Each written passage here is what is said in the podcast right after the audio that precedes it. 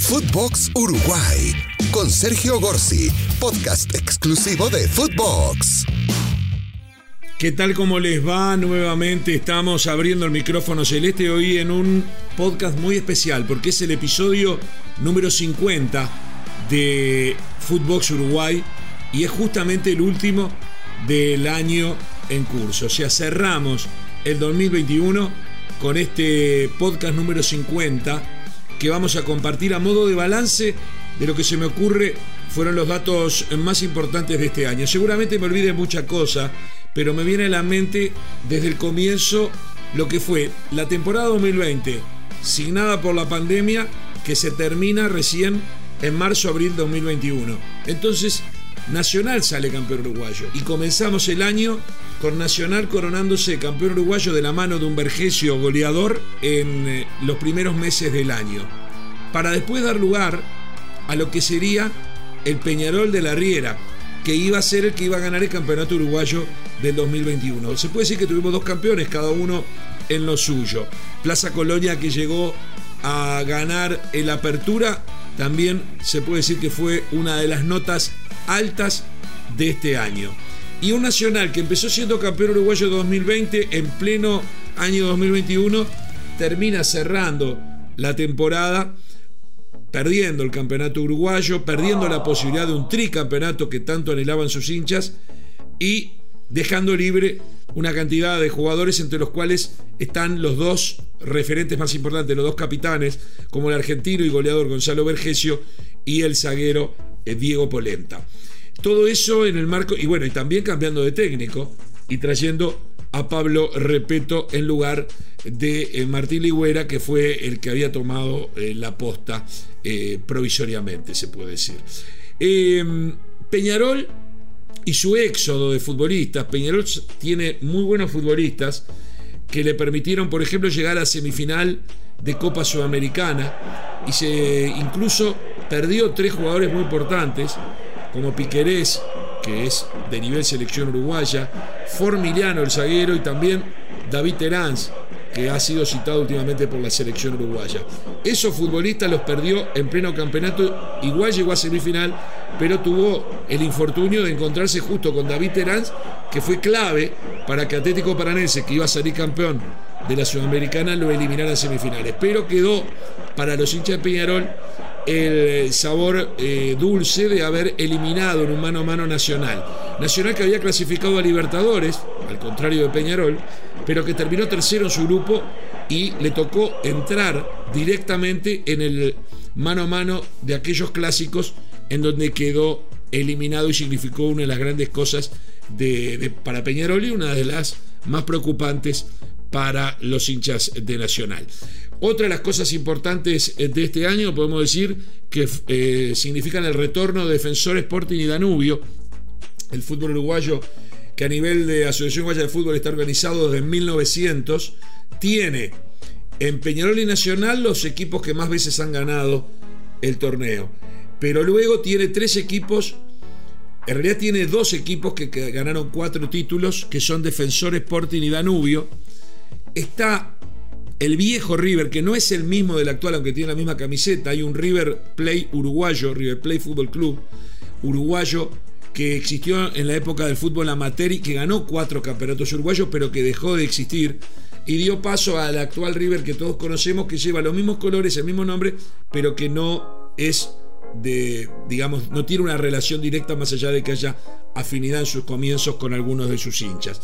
Eh, Decía, Defensor y Danubio en definitiva son los equipos que le siguen a los grandes y que en las últimas décadas obtuvieron cada uno cuatro títulos uruguayos, innumerables clasificaciones a torneos internacionales y ganaron reiteradamente los campeonatos cortos de apertura y clausura.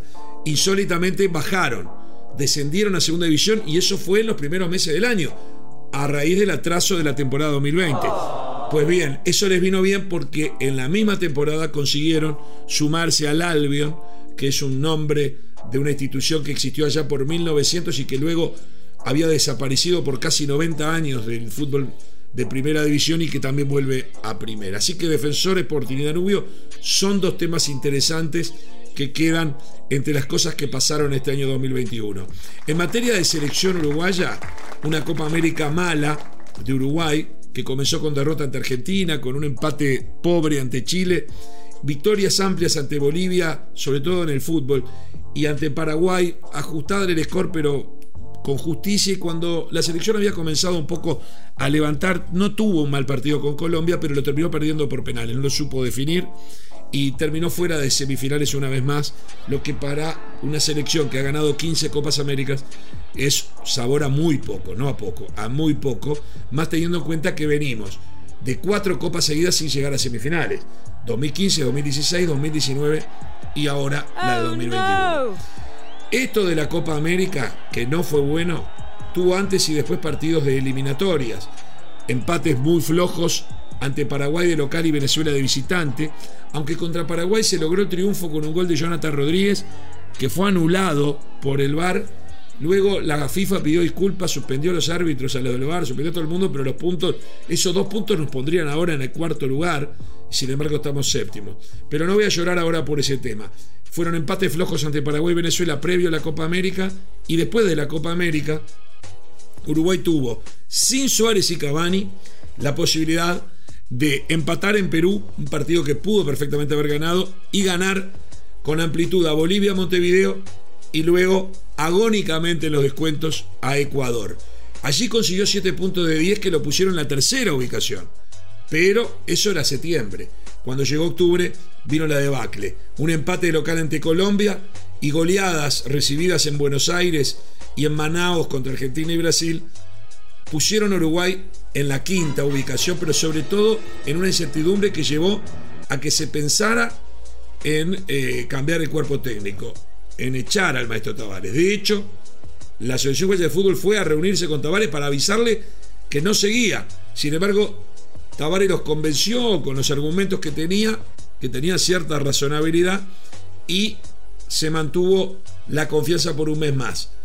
Llegaron los partidos de la de noviembre, de las últimas eh, jornadas que se jugaron de la eliminatoria, fecha 13-14, una nueva derrota contra Argentina Montevideo, ya más apretada, pero igual una derrota, y luego una derrota sin levante en la altura de La Paz, determinaron que finalmente la Asociación de Fútbol decidiera cortar un ciclo de 15 años del maestro Tavares, con todo el debate y la polémica genera que no viene al caso en este momento. El papelón de esperar 20 días después de eso eh, para ver si se podía contratar a Gallardo y jamás se pudo lograr hablar con él. Fue un papelón, realmente fue un papelón que tampoco quiero traer en detalle porque ya lo hemos hablado. Posteriormente, durante una semana, 10 días, un casting que se hizo prácticamente con Diego Aguirre, Diego Alonso y el cacique Medina, los tres técnicos que son buenos y cualquiera de ellos está en condiciones de clasificar a Uruguay. Pero lo curioso fue que aparentemente por lo que trascendió, de ese casting el mejor fue el cacique Medina y quedó tercero. En la preferencia fue un mano a mano entre Aguirre y Alonso y terminó ganándolo Diego Alonso, que está en España hace un año sin dirigir y que eh, cuando iba a tomarse el avión el 22 de diciembre para hacer conferencia de prensa el 23 y presentarse, le dio positivo y terminó, COVID positivo y terminó quedándose en España y todavía no ha llegado a Montevideo, seguramente llegue los primeros días de enero y ya el 7 va a tener que eh, hacer eh, la lista de los reservados, sobre todo los jugadores de nivel internacional, que son la gran mayoría, para su primer desafío, que va a ser enfrentar a Paraguay de visitante el 27 de enero. Fíjense, va a llegar en los primeros días de enero, el 7 tiene que dar la lista de reservados y ya el 27 jugar en Paraguay. Lindo baile le tocó a Diego Alonso, que es el nuevo técnico de la selección y que todavía, a raíz de ese positivo, de COVID positivo, no pudo ni siquiera viajar hacia Uruguay. Eh, Peñarol, que probablemente en los próximos días o meses va a depender de cómo terminan las gestiones, pueda eh, conseguir entre 20 y 25 millones de dólares y quedar enganchado en un futuro en algo más con la venta de sus dos joyas, Facundo Torres y el canario Álvarez Martínez. Eh, Álvarez Martínez fue goleador de la Copa Sudamericana. Facundo Torres fue uno de los mejores jugadores del año.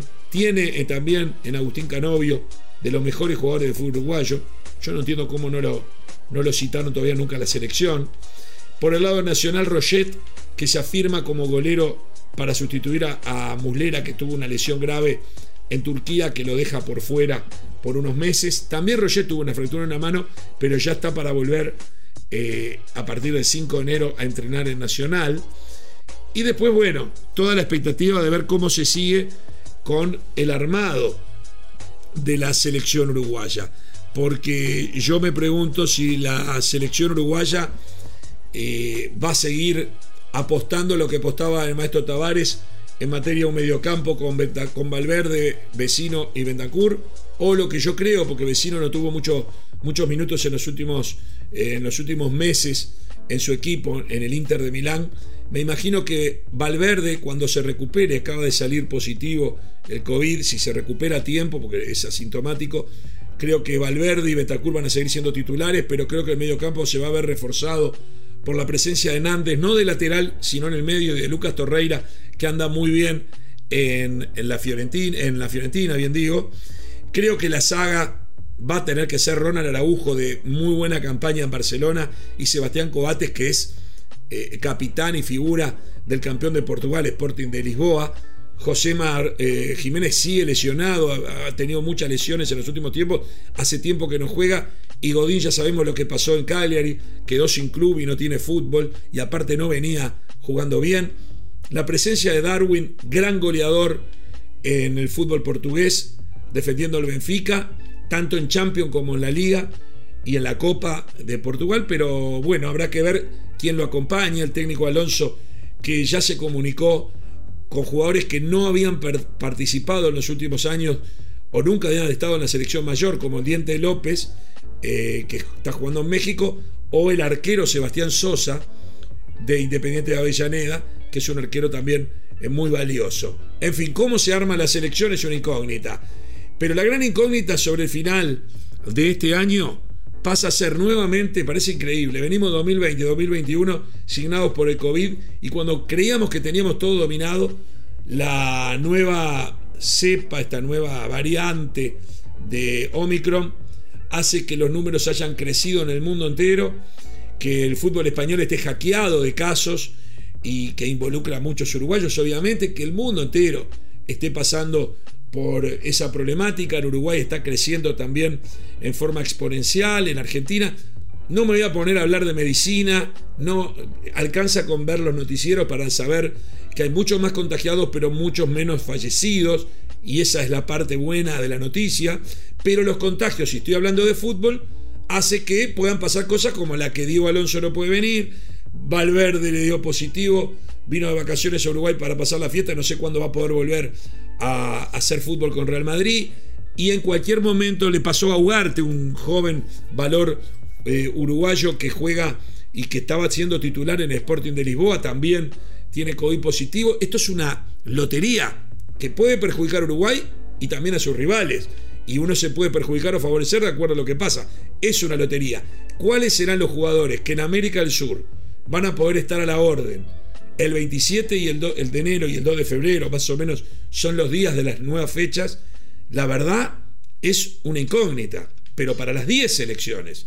Porque esto del COVID seguramente va a seguir en aumento. Lo que pasó en Europa se viene para acá y nos va a agarrar en ese momento en eh, la peor situación en cuanto a cantidad de contagios. Todo eso va a dificultar viajes, va a dificultar presencias y uno hasta altura no sabe quiénes son los jugadores que realmente puedan estar habilitados para defender a sus selecciones llegado el momento. Todo esto le crea dramatismo, emoción a lo que nos compete a nosotros que es el fútbol. Creo que esto es más o menos un resumen rápido de lo que significó en Uruguay la vuelta al fútbol de los primeros países, el primer país de América, el sur, o, prácticamente de los primeros que volvió al fútbol y a su vez de los primeros que pudo este, abrir eh, al público y también ahora ya con aforo completo, pero claro, uno nunca sabe estos minutos a minutos lo que puede pasar con respecto a los aforos completos. Se anuncia una temporada de verano con muchos campeonatos, con muchos torneos, con varios clásicos y se anuncia entonces que eh, la selección uruguaya comenzará un, nueva, una nueva, un nuevo ciclo, una nueva historia en este 2022. Yo estoy convencido que están las, dadas las condiciones, hay futbolistas, hay cuerpo técnico y el puntaje permite ser optimista y el fixture permite ser optimista para clasificar a Qatar. Pero las cosas se ven en las canchas y esas canchas se van a abrir a partir del 2022. Cerramos el micrófono celeste. Ha pasado el episodio número 50 de Footbox Uruguay. Les deseo a todos los que nos siguen en cualquier parte del mundo de habla hispana el mejor año 2022 y que pronto podamos olvidar las malas noticias y las cosas feas que nos pudieron haber pasado en este 2021 que ya se va. Que pasen bien. Nos reencontramos el año que viene. Footbox Uruguay con Sergio Gorsi, podcast exclusivo de Footbox.